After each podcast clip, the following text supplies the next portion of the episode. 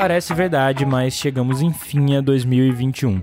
O que não quer dizer exatamente que 2020 tenha acabado. E a gente começa desejando que os próximos meses sejam mais generosos com a gente. Quer dizer, não só com a gente aqui do Expresso, mas com todos os artistas e produtores de cultura do país, que sofreram tanto no ano passado. Isso, mas não é como se as perspectivas fossem das melhores. E pelo menos até a gente ter uma vacinação ampla da população brasileira, é assim que tende a ser o ano novo, com essa sensação de um disco riscado, a repetição de algo que a gente já viveu. 2021 começa como terminou o ano passado, o que significa que a gente ainda vai ter um longo 2020 pela frente. Mas até lá,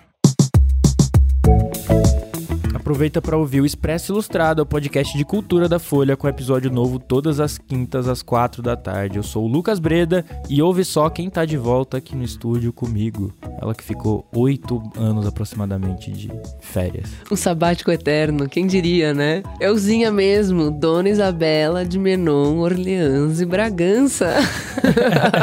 Tô de volta e muito animada para continuar aqui no Expresso com você, Lucas Breda, e com o ouvinte. Você, ouvinte. Uhum. A edição do programa é dela, Natália Silva, nossa DJ Natinha, que o assessor dela entrou em contato comigo para deixar claro que ela recusou o convite para tocar na festa dos Neymar, apesar de ela estar tá sendo bastante requisitada agora no fim do ano. Ela falou que não toca enquanto houver pandemia. Tá corretíssima a nossa DJ Natinha dando exemplo para todo o Brasil. E não esquece de seguir o Expresso, de compartilhar seus episódios favoritos com seus amigos, de tomar bastante água no verão. A gente volta em 5 segundos. Inove seu jeito de usar banco. Seja BTG. Baixe o app e faça sua reserva. Bom, então vamos tentar entender o que 2021 pode trazer para a produção cultural no Brasil e no mundo. E para isso a gente vai começar por um assunto que pode afetar toda a cadeia cultural, que são os projetos emperrados da Lei de Incentivo à Cultura, o novo nome da Lei Rouanet. O que está acontecendo com a lei de incentivo à cultura, que é a, a, a, lei Rouanet, é que a Secretaria de Cultura do governo federal está dificultando muito a aprovação final de projetos que já têm patrocínio acertado. Esse é o João Perassolo, o repórter da Ilustrada que está cobrindo essa história. É, são duas fases dessa aprovação. Quando o projeto chega na Secretaria de Cultura, ele tem uma aprovação, uma primeira aprovação, que daí ele ganha um número de, de PRONAC, que isso é um número público, existe um site onde você pode consultar isso, é, e o valor que o projeto quer captar, enfim. E existe uma segunda aprovação. Essa segunda aprovação é quando o projeto ele é publicado no Diário Oficial e o governo abre uma conta onde o dinheiro desse patrocínio vai ser depositado. Então a grande maioria dos projetos eles estão empacando nesse segundo momento que o proponente ele já conversou com o patrocinador, ele já acertou uma verba, mas o governo não publica no Diário Oficial e não abre essa conta onde o dinheiro tem que ser é, efetivamente colocado para que o proponente possa executar o projeto, começar a usar esse dinheiro e fazer o projeto. Quer dizer, tem muita gente com os projetos já aprovados, mas que não pode abrir as contas no banco para receber o dinheiro das empresas. E isso afeta tanto projetos menores, de 60 a 100 100 mil reais, como até os grandes, que podem custar um milhão. O que, o que aconteceu é que o que vai acontecer esse ano, o que está se desenhando que vai acontecer, é um apagão cultural muito forte de todos os projetos financiados com dinheiro público. Porque esse dinheiro, embora ele venha da iniciativa privada, ele é um dinheiro público porque ele é abatido do imposto de renda das empresas. Então deve ter um apagão aí. Uh, a gente está falando de centenas de milhões de reais de projetos que não foram aprovados a tempo, que não tiveram a publicação no Diário Oficial a tempo. Muitos desses projetos têm uma data limite para a captação dos recursos. Então, alguns produtores já perderam a possibilidade de receber esse dinheiro que eles já tinham aprovado com as empresas. Essa pressa, inclusive, fez com que alguns deles entrassem na justiça com um mandado de segurança. Isso é uma decisão que obriga a Secretaria de Cultura a publicar a aprovação dos projetos no Diário Oficial. Foi o caso, por exemplo, da Feira Preta para fazer a edição desse ano, foi assim que eles conseguiram. Eles entraram com um mandado de segurança no final de dezembro, é, eles ganharam e eles conseguiram então captar efetivamente esse um milhão até agora de um projeto de um milhão e meio. Mas é isso, eles precisaram usar a justiça para que o projeto fosse publicado no Diário Oficial e o governo abrisse a conta para esse dinheiro ser é, efetivamente colocado lá. Por outro lado, eu conheço muitos produtores que não conseguiram. Eu conheço inclusive uma produtora que uh, entrou na justiça, mas ela não conseguiu nem assim e acabou perdendo o dinheiro Todos os produtores com quem eu falei, eles relatam que esse cenário é um cenário inédito, que isso não acontecia antes do governo Bolsonaro, quando a Secretaria de Cultura ainda era ministério, que tinha uma boa vontade dos servidores em aprovar os projetos, em fazer essa lei funcionar. Porque a gente não pode esquecer que tudo isso que a gente está falando aqui é lei. Existem, enfim, existem regulamentações muito claras para isso. E entre os produtores existe uma visão de que essa é uma maneira de, digamos assim, boicotar o fomento à cultura. Ou seja, seria uma maneira de impedir é, a ida desses recursos à cultura, aproveitando a impossibilidade de se revogar essa lei, de desfazer esse mecanismo que já é estabelecido. O João tentou falar com a Secretaria de Cultura, mas eles não responderam os contatos. O que o André Porciúncula, que é o chefe desse setor de, de fomento na secretaria, alega, o que ele publicou nas redes sociais dele, é que existiria um passivo de contas a serem analisadas de projetos anteriores da Lei Rouanet e que, portanto, novos projetos deveriam ser aprovados na medida em que esse passivo seja, em que essa prestação de contas seja feita. Por outro lado, as coisas podem andar em paralelo. Não, não existe uma lei, não existe uma regra que diga que tem que ser assim, entendeu? Não, isso, isso não precisa ser assim. As coisas podem podem andar em paralelo. Tipo, você pode analisar um projeto, uma prestação de contas de um projeto passado à medida em que se aprova novos projetos. Uma coisa não precisa travar a outra. E a prova maior disso é que quando a justiça entra em jogo, eles vão lá e eles aprovam, entende? Então, é, esse argumento ele, ele não para em pé. Bom, deu para perceber que as previsões não são muito boas para os produtores de cultura que dependem desses incentivos. A gente está falando de todo tipo de projeto, desde, por exemplo, um coral de crianças no interior de Minas Gerais, de uma companhia de teatro no Pará e até uma exposição sobre ciência em algum SESC do interior de São Paulo. Esses são alguns dos tipos de projeto que são financiados por meio dessa lei. A situação não tá nada boa, ainda mais agora que acabou o auxílio emergencial do governo. Mas vamos mudar totalmente de assunto. Nossas novelas. A culpa é dessa situação que a gente tá passando. Vivendo uma vida que não é nossa, longe de quem a gente ama.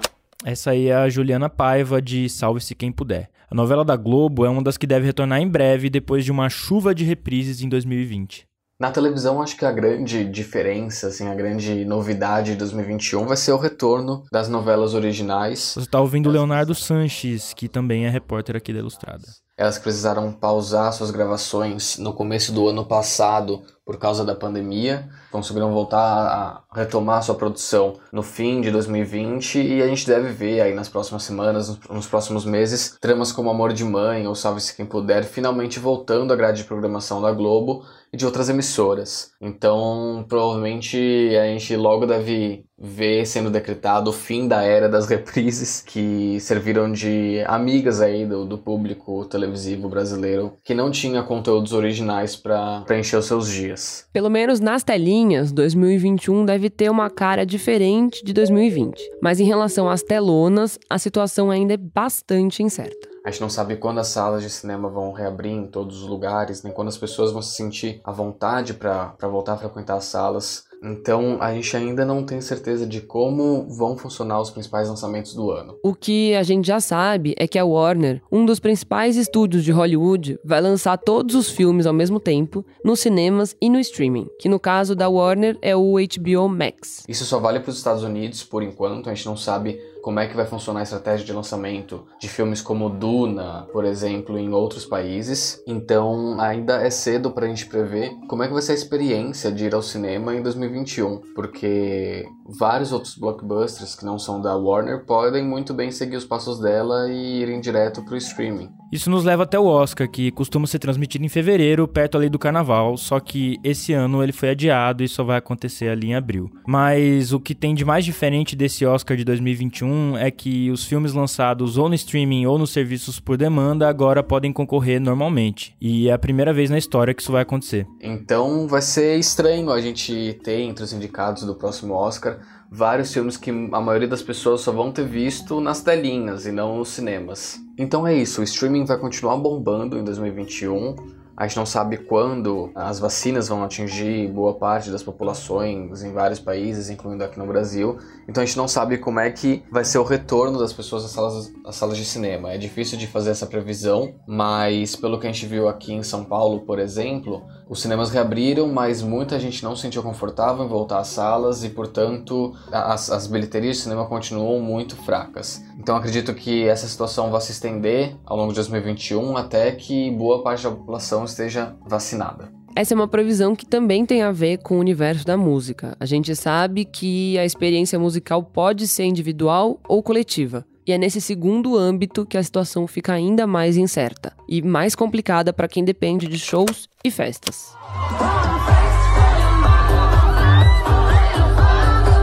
Isso que a gente tá ouvindo é um dos posts do perfil BrasilFedCovid no Instagram. Essa conta já passou dos 250 mil seguidores e ficou bem famosa por divulgar essas festas que aconteceram nos últimos dias. É, nessa que a gente tá ouvindo, a música que tá tocando é um remix com batidas eletrônicas do, da música Dog Days Are Over, que é um hit daquela banda Florence and the Machine, uma música até antiga.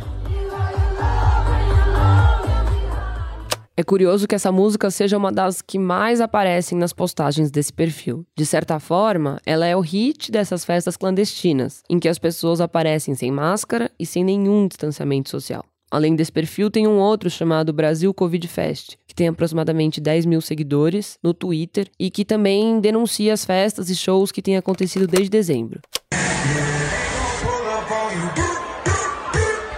Esse trecho aqui que tá tocando no fundo é de uma festa na Praia Brava, que fica em Florianópolis. E aí eu te pergunto, Lucas Breda, será que os dias de cão já ficaram para trás?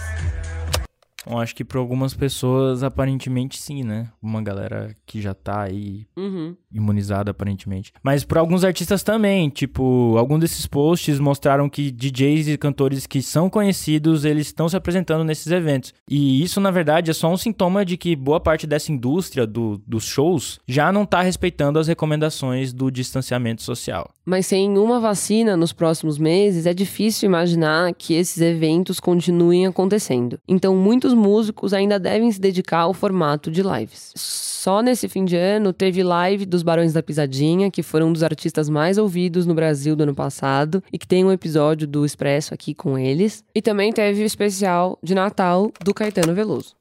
Feliz Natal. Feliz 2001. Que possa ser feliz. Possa ser bem diferente de 2000.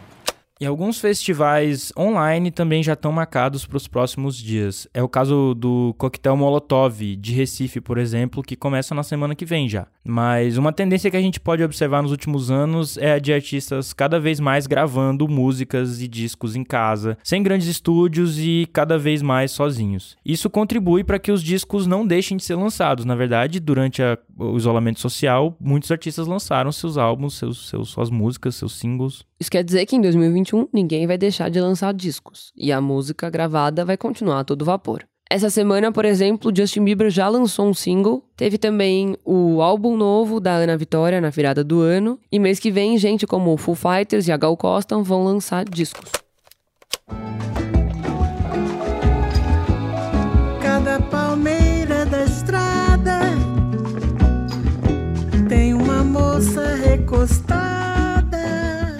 Esse foi um trecho de Avarandado, que é uma das regravações que estão nesse disco novo da Gal. Essa versão que a gente ouviu é uma parceria dela com o Rodrigo Amarante, que é ex-vocalista do Los Hermanos, uma banda que no 2001 do Caetano fazia muito sucesso.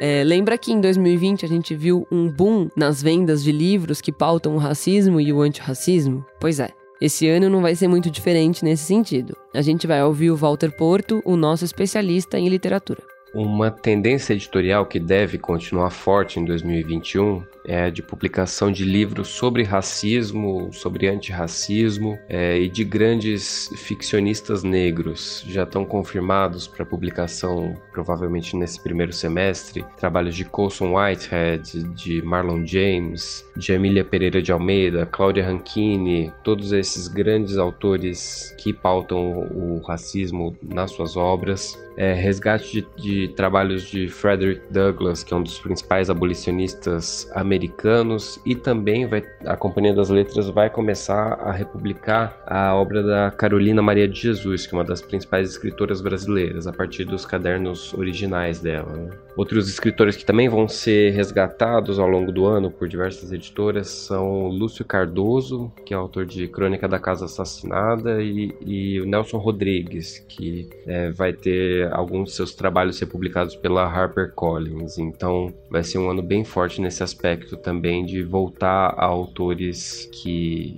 são essenciais. É, em termos de mercado, o ano passado terminou com um bom número de vendas online, mas ainda é incerto o futuro das livrarias físicas. Ainda há um grande impedimento na, na circulação nas livrarias físicas, e isso é um problema. É, porque as livrarias não podem, a venda de livros, ela não pode simplesmente virar toda digital para sempre, porque as livrarias físicas ainda representam, principalmente, uma vitrine muito importante para lançamentos de novos livros, né? Porque o que pessoal do mercado editorial sempre fala é que quando você entra num site para comprar um livro, você normalmente já vai sabendo o que você quer, né? Você faz uma pesquisa, compra o livro e sai. É muito diferente da experiência na livraria em que você circula, em que você se depara com coisas que você não estava esperando comprar e vê aquela, enfim, a, vitrine do que está sendo lançado, né? Então, para coisas que estão saindo agora, as livrarias físicas são muito importantes e elas devem ter uma atenção especial das editoras durante o ano de 2021.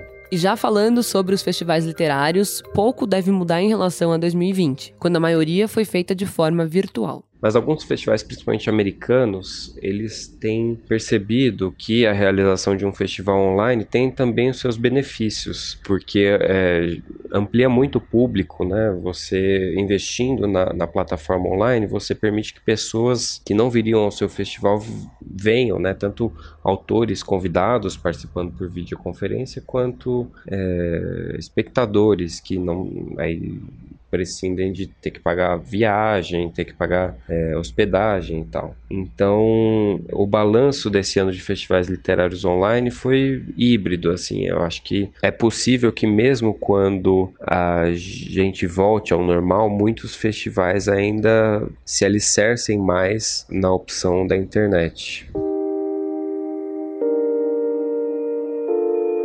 Agora vamos falar de games. No ano passado a gente teve o lançamento das novas gerações de consoles da Sony e da Microsoft, que são o PlayStation 5 e o Xbox X, ou Xbox X. As versões completas desses consoles não custam menos de 4 mil reais, então dá para imaginar que essas novidades vão demorar para chegar ao público brasileiro. E quem explica as consequências disso tudo é o Eduardo Moura, também repórter aqui da Ilustrada. Segundo uma pesquisa da ESPM e outras organizações lançada em junho desse ano, é, apesar do PlayStation 4 ser o console mais popular do Brasil, os videogames mais antigos, como o PlayStation 2, 3, o Xbox 360, eles não ficavam muito atrás em termos de, de porcentagem de, de, consoles no Brasil, em termos de console mais popular entre o público brasileiro. E a gente teve acesso também a um levantamento da OLX que mostrava que esses videogames mais antigos também tiveram uma alta procura em 2020 na, na plataforma, né? E, na verdade,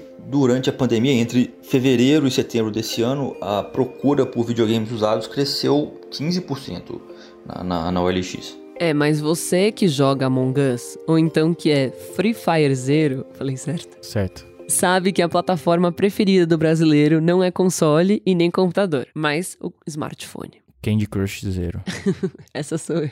Segundo essa pesquisa da ESPN e outras instituições, é, mais da metade dos brasileiros jogam no smartphone. 52%. E essa realidade não deve mudar em breve, principalmente se você observar o fenômeno do Among Us, que foi um jogo que explodiu em 2020 e é um jogo super simples e que podia ser baixado é, gratuitamente no celular. Enfim, aí ganhou vários prêmios, né? Com gráficos super simples, né, que é bem o oposto desses gráficos de última geração que você pode ver nesses novos títulos já para PlayStation 5 e Xbox Series.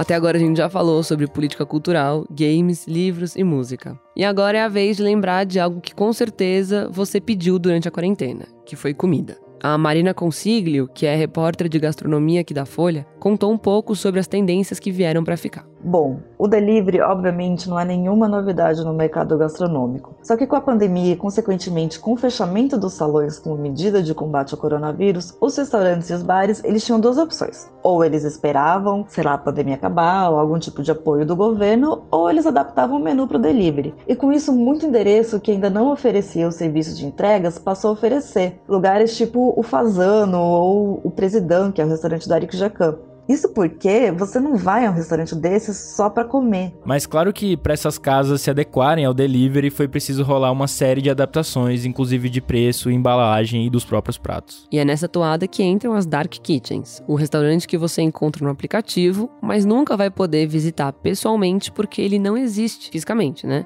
Só para entrega. Normalmente eles servem, eles preparam uma comida mais trivial, menos elaborada, que é feita para viajar ali na caixinha, né? E até o Alex Atala, que é um dos grandes nomes da nossa gastronomia, o chefão do Dom, lançou um restaurante desses no final do ano, que é a Nós, que tem o menu justamente dessa comidinha feita para viajar, mais lariquinha, muito gostoso, mas é, é isso, é nada, nada muito elaborado justamente para funcionar para o delivery. Além disso, também foi intensificado o movimento das microcozinhas, gente que prepara comidinhas diretamente da casa delas para entregar na sua. Foi um movimento que a gente viu crescer em 2020, porque um, a situação econômica do país não está nada boa, e dois, milhares de bares e restaurantes fecharam as portas no ano passado. Então, além dos cozinheiros profissionais, tem muito Masterchef amador que vê na cozinha a chance de começar a empreender. O resultado disso é a profusão de micronegócios, aquela coisa da minha casa para sua, a sua vizinha que faz marmita, o seu primo que faz bolo no pote, aquela cozinheira que trabalhou em restaurante grande e usa essa experiência para criar seu próprio negócio e que você acha só nas redes sociais.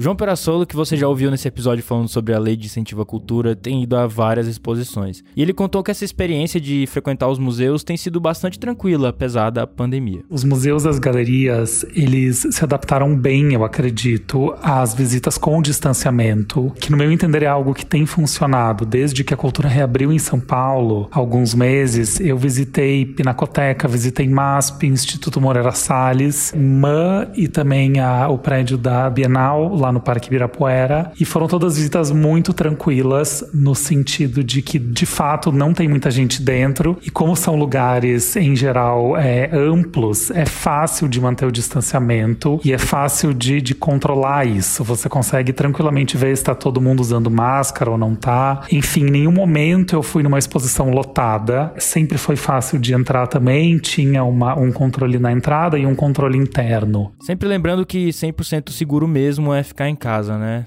dona Isabela? Claro, claro, claro. Em relação à volta do público às feiras de arte, ainda não tem uma definição clara de como que ela vai acontecer. É, para dar um exemplo, aqui em São Paulo, a SP Arte anunciou a edição desse ano para maio. Sempre ela ocorre em abril, todos os anos em abril, mas esse ano foi mudado para maio. Eu perguntei para a assessoria, eles me responderam que isso tem a ver com um possível calendário de vacinação em São Paulo e em outros países. Mas ao mesmo tempo tem uma dúvida de como vai ser essa volta presencial, porque nesse ano que passou, as feiras migraram para o virtual e foi um meio que relativamente deu certo. Teve venda, teve procura, foi algo que surpreendentemente aconteceu. Em 2020 foi desenvolvido um sistema de salas virtuais em que é possível ver a obra e já tentar encaixá-las num contexto. Isso acabou dando certo. E teve também um outro fator que foi avaliado positivamente, que é o fato de que as obras têm o preço já no, no, no sites. Você sempre sabe quanto aquela obra custa, na maioria das vezes, pelo menos, que é algo que não acontece numa feira presencial, que muitas vezes o preço ele tá oculto, você precisa perguntar para o galerista ou para algum funcionário da galeria que está ali. Então esse ano vai ter essa, essa convivência de virtual com presencial que ninguém ainda muito sabe como vai ser em relação ao mercado.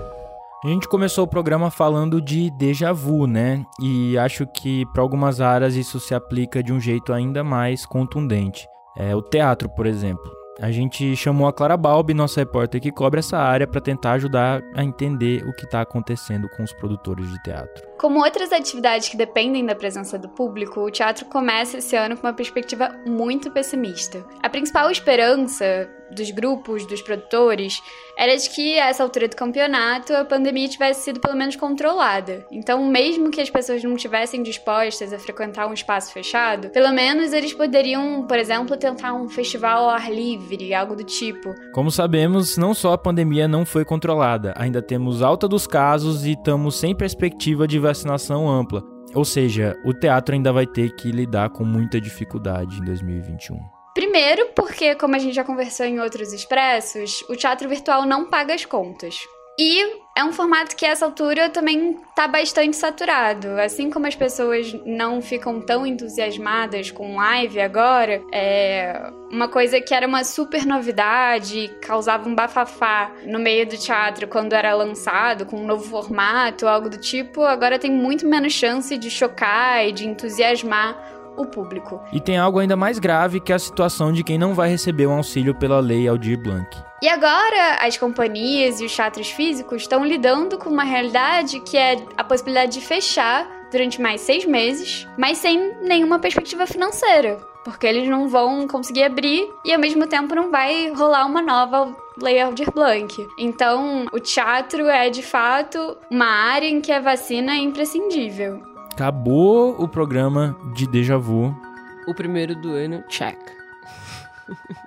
Mas antes da gente ir embora, fiquem ligados que tem as dicas da semana. Espera 15 segundos que a gente já volta. Você inovou em muitas coisas neste ano. Só faltava inovar a sua relação com o seu dinheiro. Chegou o BTG, um banco que aprende com você e facilita a sua vida financeira. Inove seu jeito de usar banco. Seja BTG. Baixe o app e faça sua reserva. Lucas Breda, qual é a sua dica da semana? Ai, que saudades que eu tava de falar não, mas isso. Eu, não sou eu que vou começar. Você ficou sete anos longe, você leu 800 livros, eu sei disso. Leu 800 livros, assistiu 480 filmes, ouviu aproximadamente todos os discos lançados na face da Terra nos últimos 48 anos. Todos os podcasts em todas as línguas. E mandarim. me falou que tem a melhor dica do ano para dar. Não, tem uma dica que é muito boa, juro por Deus. Então vai, juro, mas você começa. É que vai parecer que não é boa, mas é muito boa. Então assim, você ouvinte, que tá, chegou sexta-feira, você não tem o que assistir, você não sabe o que assistir. Você vai assistir A Ligação na Netflix, que é um filme sul-coreano. E assim, eu adoro filme que tem plot twist, que te deixa tensa, que você fica nervosa. Esse filme cumpriu todos os requisitos necessários. Então, por favor, assista. É... A história é uma mulher que ela se conecta por outra mulher por telefone, mas elas são separadas pelo tempo. Eu juro que essa sinopse parece boba, mas é muito bom. Então assistam, por favor. É um pouco pegada assim, parasita, mas a história não tem nada a ver com parasita. E por que, que ele tá escondido? Ah, tá escondido no, no catálogo da Netflix, né? Não fica em destaque, assim. Então. Tem que desbravar. Tem que desbravar, exatamente. Maravilha. É, eu vou indicar uma coisa lançada em 2021. Olha só! Que a gente é muito atualizado. É o disco Bobson do Rap Ferreira. Ele chama Assim, é, é, curioso isso. Ele é a mesma pessoa enquanto vários MCs. Eu não sei qual é o nome dele original, mas ele lança discos como Rap Ferreira, que é tipo R.A.P. Ferreira, também como Scallops Hotel e também como Milo. Tipo, M. Ele tem, ele tem várias L-O, exato. E esse disco que saiu esse ano, eu ouvi poucas vezes ainda, mas enfim, é, o estilo dele, ele mantém várias vezes, ele lança mais de um disco por ano, ele lança muitos discos. E esse disco é meio que ele fazendo uma parceria com ele mesmo, tipo, é assinado por Rap Ferreira e Scallops Hotel. E é um disco bem legal. E também queria indicar para não deixar passar um disco que saiu no fim do ano passado, que se chama Do Lado de Flora, que é de uma rapper brasileira também, é Flora Matos, que dificilmente lança alguma coisa que não seja maravilhosa. E também queria dizer que. A gente começou, ele não para nunca. Não, eu também queria falar a música que eu mais tenho ouvido neste verão, que é uma música chamada Nega Chegando, do Boy da Seresta, com participação do menor Nico. E é uma música maravilhosa. Posso fazer? Pode. É isso. Escutem essa música no verão, de preferência, e bebam água. Toda o meu celular vriba. Eu falo, que é isso? Nega chegando.